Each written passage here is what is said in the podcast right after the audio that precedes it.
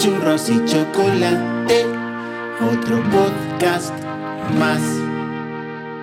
Bueno, episodio 2 de la temporada 2, para la gente a la que le gusten las cifras así simétricas. Sandra, ¿cómo estás en esta época tan rara que nos ha tocado vivir? Estoy viva y confinada. ¿Y tú? Confinado también, por supuesto. Por supuesto. Eh, vivo, pero moralmente, bueno, a ver si... Abatido. A ver si entre, entre los dos sacamos adelante un episodio divertido más Ojalá. de churros y chocolate. Eh, porque además hoy estamos grabando en sábado y solo hoy, solo hoy sábado, han entrado en erupción dos volcanes. Uno de ellos es el volcán hijo del Krakatoa, ese famoso volcán que la lió pardísima en el 1800, que murieron 30.000 personas y que un mogollón de artistas empezaron a dibujar con el cielo así oscurecido y, y rojizo porque es que lo cubrió todo de ceniza. O sea, el hijo de ese entra en erupción, pero bueno, es Pero algo bueno. relativamente normal que, que estén activos esos volcanes. Pero tú, es que, que tú que vives lejos. A lo mejor si viviera justo al lado.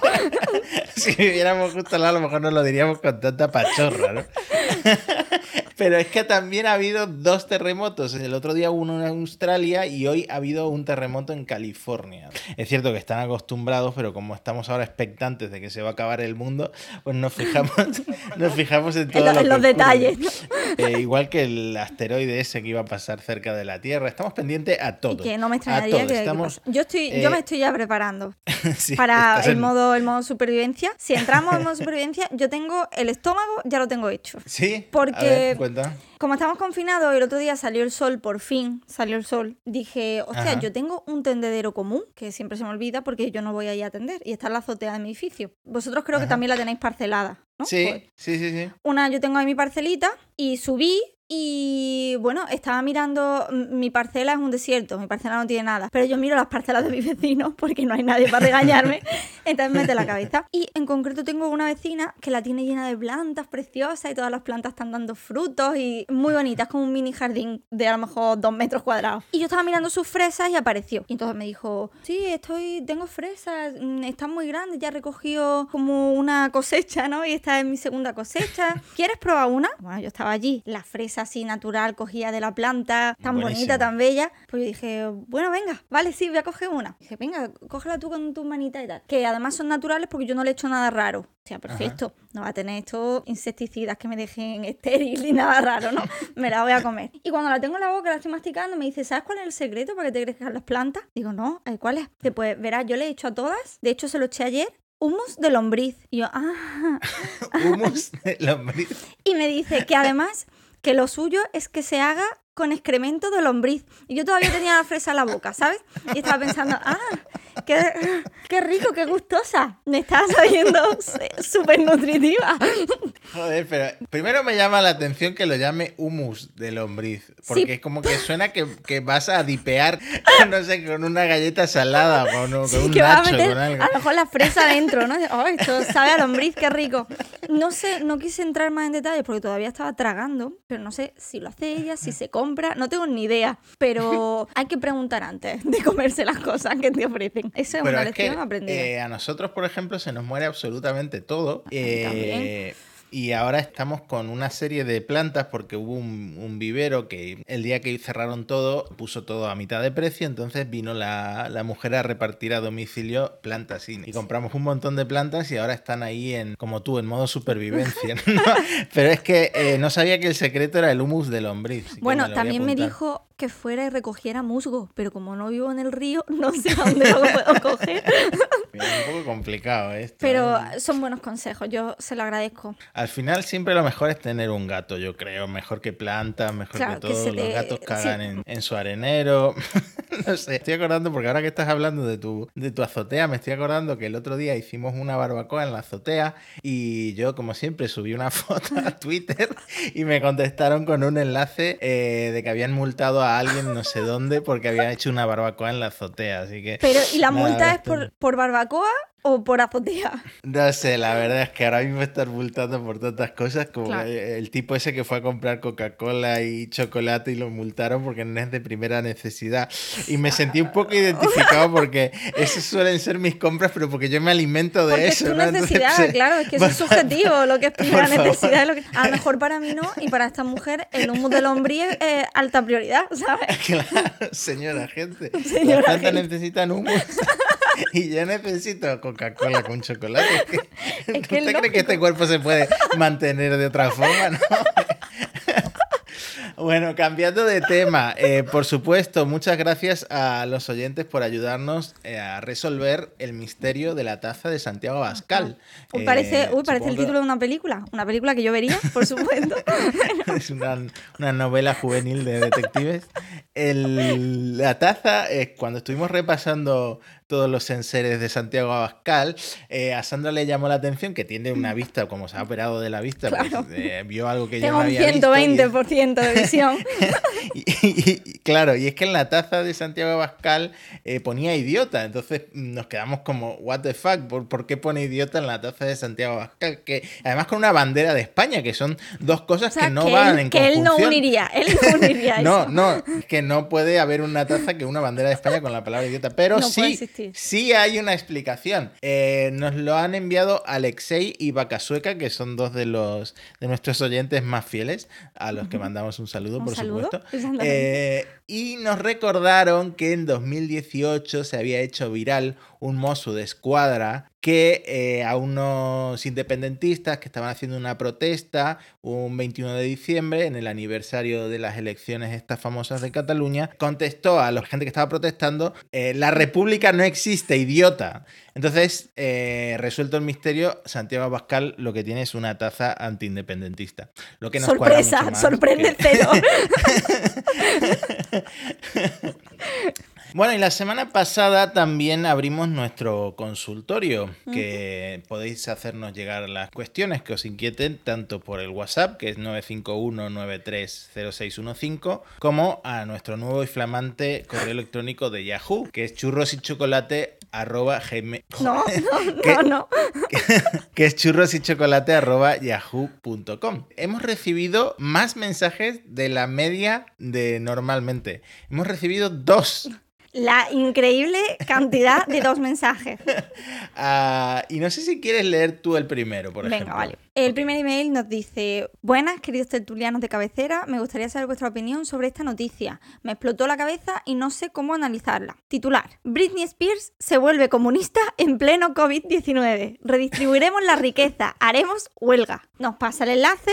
Y nos pregunta, eh, ¿ahora el comunismo es mainstream? Los que ya teníamos ideas comunistas, ¿cómo tenemos que actuar ahora? ¿Tenemos que ser fachas? Necesito ayuda. Y como así detallillo, te manda un abrazo y te dice que tampoco se Ajá. hace tortilla de patatas, que ya lo comentamos en el anterior episodio, que lo intentó una vez y que la mitad acabó en la basura y la otra mitad se la comió, pero por dignidad. La primera y última tortilla que ha hecho. Bueno, yo todavía no, no lo he reintentado, pero gracias por los ánimos. Eh, si, vuel- si vuelvo a hacer una tortilla, os contaré. Ti- Tienes que superarlo resultado. primero, ¿no? Estás en duelo Sí. Y ya luego cuando, cuando remontes. Lo de Britney Spears lo llevo viendo unos días y la verdad es que estoy fascinado con el tema. Porque eh, ha pedido textualmente, o sea, es una cita textual, redistribuir la riqueza e ir a la huelga. Britney Spears que hizo millones en los 90 con... En los 90, bueno, y en los 2000 con su música, ¿no?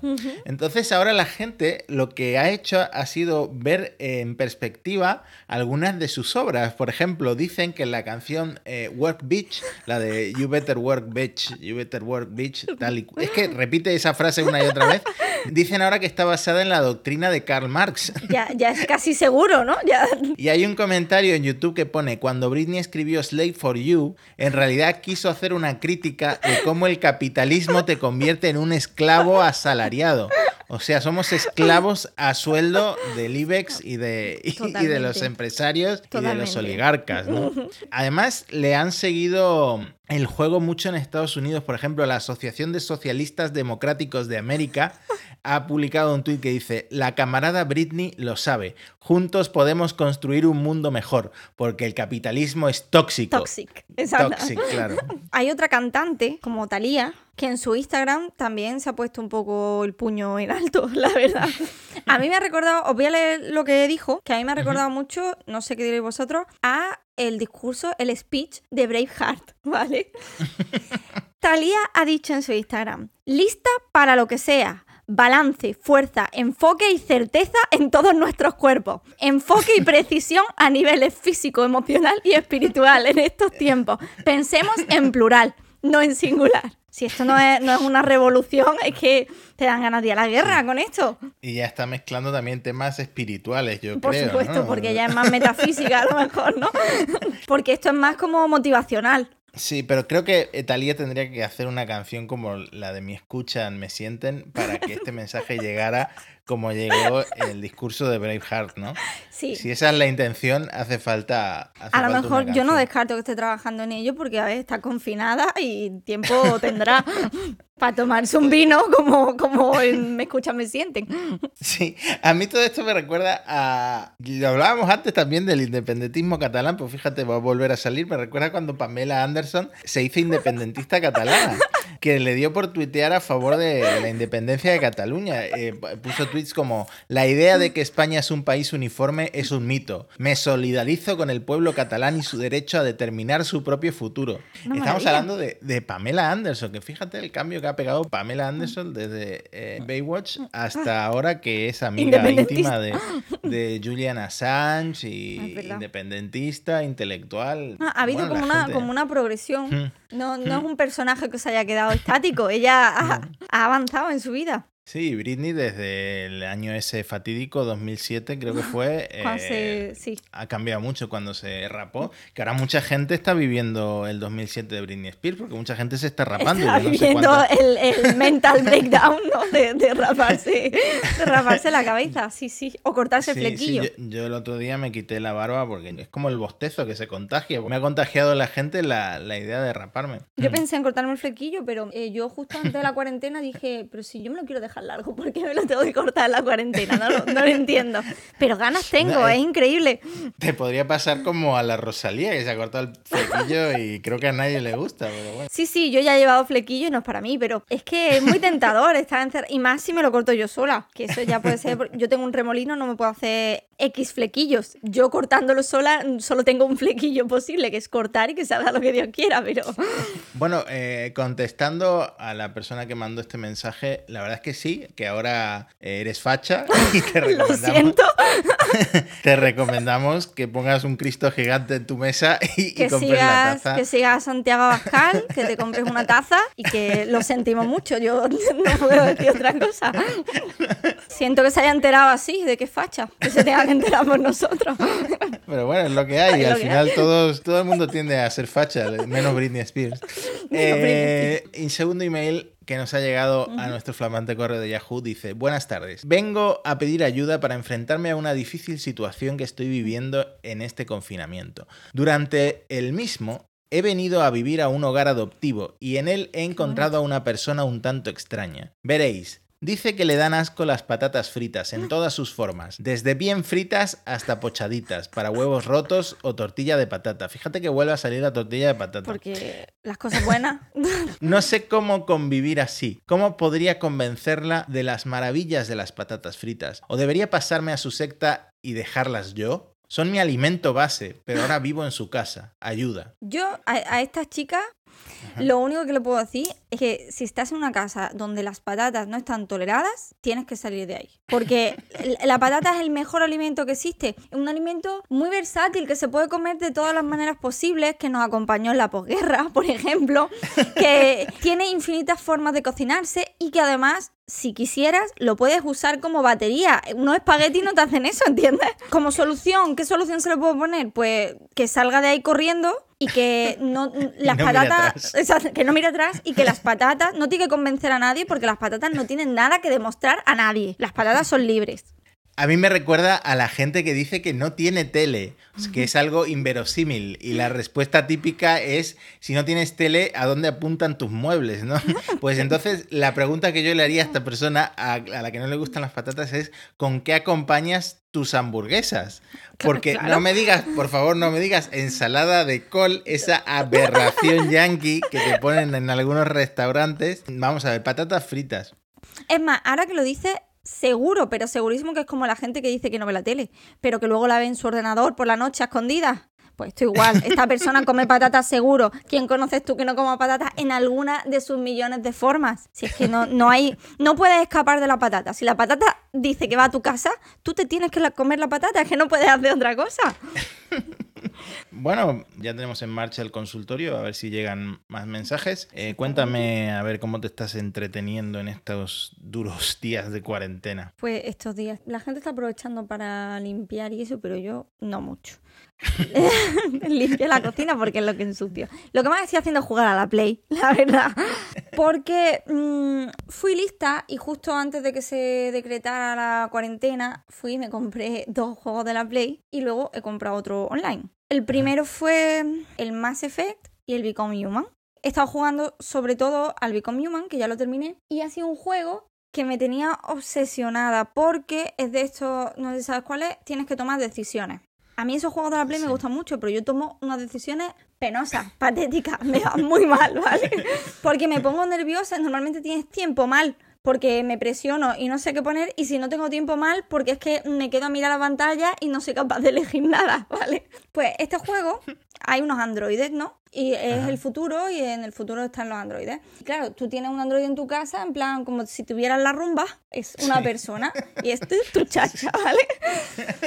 Y entonces es como si un día el juego fuera de que la rumba se le va a la puta cabeza y dice, mira Matías, que no te como las pelusas ya más, que me voy a hacer mi vida por ahí, que yo quiero ser libre, ¿vale? Pero con, con androides que son pues con cara humana y tal, entonces yo empatizo mucho porque Ajá. humanizo. Y el, Claro. el juego me gustó mucho, pero me supuso muchos problemas porque la mayoría de dilemas son morales. Y yo quería ser una robot buena, quería ser independiente, pero quería ser una robot buena. He tenido el final, creo que bueno, porque he salvado a todos mis robots, aunque elegí que pudieran morir en el transcurso de la historia. Y he tomado Ajá. decisiones difíciles y se me ha truncado el camino, como por ejemplo, mis robots se manifestaron, ¿no? Y decidí hacer una manifestación Ajá. pacífica. Y me seguía diciendo pacífica, yo, pacífica, pacífica. Pues maté como a 50 humanos porque se me fue un poco de, de las manos. Eso es lo típico que planeas en los juegos estos de disparos, planeas eh, hacerlo todo con sigilo y, y como Exactamente. 10 segundos después Es- hay un caos tremendo. hay un caos tremendo de disparos por todos lados. Pues exactamente, yo quería hacer una sentada pacífica para que vieran que los robots pues somos buenísima gente. Pero es que se fue liando y yo al final vi que lo mejor era matar a gente, ¿no? Como para dar ejemplo, no sé, se me lió un poco la cabeza. Luego tuve hasta remordimiento y lloré con el juego. He llorado lo más grande. Me he pasado como las dos primeras semanas de la, de la cuarentena que estuve jugando a eso, llorando cada vez que cogía el mando de la Play y tenía que decidir, ¿vale? Porque para mí es como cuando jugaba en la Xbox al Mass Effect, que es otro que tiene decisiones, a los antiguos. Yo no estaba jugando, yo para mí era la capitana de la nave. Y entonces eh, no quería que mi tripulación muriera. Y cuando mandaba a alguien una misión, lo mandaba con el corazón encogido. Y cuando me lo mataban, porque es que me lo mataban, ¿vale? Tenía remordimientos, porque decía, ¿por qué mandaba a mi amigo y no mandaba a otro tío? Es que no tendría que, tendría que haber ido yo. Me sentía muy mal, lo paso muy mal. Me gustan, pero lo paso muy mal. En este que estoy jugando ahora, que estoy jugando al nuevo Mass Effect, también tiene un montón de decisiones. Y hoy lo he pasado un poquito mal, porque a mí me gusta un alien, Ah. pero sin querer me ha acostado con un traficante y con otro alien y ya no me habla. ¿Cómo te acuestas sin querer con, con un traficante? Bueno, con el traficante fue un poco queriendo porque me recordaba a Julio Iglesias, ¿vale? Pero era como latino. Ahora estoy intrigado. Con la otra era de mi tripulación y es que me ofreció acostarme con ella en gravedad cero, ¿vale? Entonces, no se dice que no a eso. entonces eso es como una oportunidad única en la vida. Dije, bueno, pues ella me dijo que iba a ser discreta y dije, bueno, pues entonces para adentro. Y ahora cuando voy a hablar con el que me gusta, me dice que ya, que ya no me quiere hablar. Y entonces yo haciendo memoria, digo, pues esto puede ser porque me tiro al traficante, porque me tiro a su compañera de la tripulación, o también puede ser porque me dijo, no mates a este que es de mi pueblo, y yo le pego un tiro porque me puse nerviosa. y yo me lo cargué. Pues no sé, en esa estoy, tengo un dilema muy grande. Joder, es que se me vienen muchas cosas a la cabeza. La primera es que ahora eh, se está empezando a mover el tema del turismo espacial y con lo que has dicho de hacer el amor en gravedad cero, eh, pienso que podría ser un negocio real en el mundo real con lanzamientos como SpaceX, pero lo primero que he pensado es que en esas misiones espaciales siempre tiene que ir un comandante serio controlando la nave. Entonces me he imaginado a dos personas follando en, en gravedad cero y el comandante ahí chequeando que todo... Vigilando las constantes, ¿no? En plan, todo bien, todo bien, no os preocupéis. Sí, pero lo otro que se me ha venido a la cabeza es el contraste absoluto entre eh, tu semana jugando a esto y mi semana jugando al Animal Crossing que va de sacudir árboles y comprarte ropita. Los dos extremos. y pescar y cazar mariposas y visitar el museo. No, pero la verdad es que no sé si te has dado cuenta, pero desde hace unas semanas nos bombardean en redes sociales con Sí. capturas del Animal Crossing. Es un no parar. Y claro, yo, Yo, soy yo lo muy deseo. Matías. Yo no, no he jugado nunca al Animal Crossing, lo deseo. Claro, es que a ti lo que te impide obtener uno es que no tienes Nintendo Switch, pero yo tenía la Nintendo Switch, como soy tan influenciable, me lo acabé comprando. Y pensaba que no me iba a enganchar porque esto es muy rutinario, es muy mecánico. Tienes que trabajar, tienes, tienes que jugar al juego en horas concretas, pescar en horas concretas, sacudir árboles, talar, Tienes- etcétera, tienes etcétera. como una responsabilidad. Sí, ¿no? tienes una juego. responsabilidad con, con tus, tu isla y tus vecinos. Y yo pensaba que eh, no me iba a enganchar, pero al contrario, es que llevo 50 horas jugadas en, en no sé cuántos días. Y lo peor de todo es que no es comparable a, a la, a la gente en general, porque hay gente ahí que tiene auténticas metrópolis, pero de, de haber jugado 500 horas desde que salió el juego, ¿sabes? Y ya hay, la gente va a saco y hay como mafias montadas, porque por ejemplo, el juego los domingos te visita una señora que vende nabos, ¿vale? La, la mafia de los nabos. No, tal cual te lo digo. ¿Qué pasa? Eh, luego tú los puedes revender en el mercado y el, el precio de los nabos varía diariamente, dos veces al día. Entonces, claro, que la gente está eh, creando grupos de, de- de Telegram. Ah, he visto tweets de gente que dice, mira, tengo los nabos a no sé cuánto, pero si vienes, me tienes que dar eh, o una pepita de oro o no sé qué, no sé cuánto. Y hay Claro, es que eso ha pasado de trueque a mercado negro bastante oscuro y yo he, he decidido ir a mi ritmo. Yo, ¿Tú, no, tú estás metido en el Hmm. mercado negro de los nabos? Eh, no, yo fui a la isla de mi hermana a vender mis nabos por una cantidad eh, bastante razonable. Así que nada, es que esto es la, la oferta y la demanda diaria. Es, es una cosa obsesiva. Sí, es como el que está metido en la bolsa, ¿no? Pero con nabos y tarántulas. Sí, exactamente. Al final una cosa inocente como el Animal Crossing, la gente la acaba pervirtiendo. ¿no? Yo, la verdad es que quiero casi todos los días entro a ver si la Switch ha bajado de precio, la verdad. Porque eh, cuanto más os veo jugar, más la ansío. No sé si me va a gustar ese juego o no, porque mi hermano lo tenía para la Wii y yo no le hacía al juego ni puto caso, porque no me llamaba la atención. Pero es que ahora que está todo el mundo jugando, que tenéis Sí. nabos y que tenéis tarántulas, yo quiero nabos también, porque yo no puedo tener nabos y tarántulas como vosotros. No, estaría guay que vinieras y me visitaras y me hicieras regalos y, y sería una relación Ah, muy bonita. sí, ¿no? Había pensado como la semana pasada en repasar un poco los, los titulares más importantes de la semana, porque he visto uno, probablemente el mejor titular de la historia, yo creo que esto lo voy a decir todas las semanas, pero esta vez realmente creo que es el mejor titular de la historia. Porque es que no necesita más. Mira, una mujer se cuela en su propio funeral aterrorizando a su marido que había pagado para que la mataran. Sorpresa, le dijo, sigo viva. Ahora él está en la cárcel. Es que no hace falta más. O sea, no, no necesitas meterte en el. Lo en tiene el todo. Lo tiene todo. Es el mejor titular y el mejor relato corto también, porque es que lo tiene todo. El nudo, desenlace, es que lo tiene todo. Y además, cuando lo lees, me gusta imaginar a la mujer en la puerta de su propio funeral, pensando qué coño va a decir cuando entre, porque es que va a ser el momento de, su- de su vida y de su muerte. Es que nunca va a tener un momento mejor para ser bad bitch, ¿vale? Si tu marido te ha mandado a matar, ¿Tú, tú qué dirías? Es que yo no sé si es- podría salir, ¿eh? Esta mujer tenía una oportunidad de hacer algo épico y lo consiguió. Épico, exactamente. y Y, lo lo consiguió. Supongo que Que no- estaría un poco nerviosa ahí esperando al momento preciso. Claro, en la puerta esperando, voy a esperar a que todo se, a que todo pase y yo entre cuando estén todos mirando, voy a hacer mucho ruido en la puerta para que todo el mundo se gire y diga, sorpresa, hijo de puta. Es que no sé, yo las pensaría, no, no sé si sería capaz de girar e- el pomo y entrar a mi entierro. O ya me esperaría luego. Yo habría abierto el, el ataúd, habría salido de dentro del ataúd. metido dentro, ¿no? Ese es el, el toque clásico. ¿no? Otra cosa de lo que la gente no para de hablar, que ha llegado también aquí a España, es de los misteriosos sonidos y las enigmáticas luces que se ven en el cielo.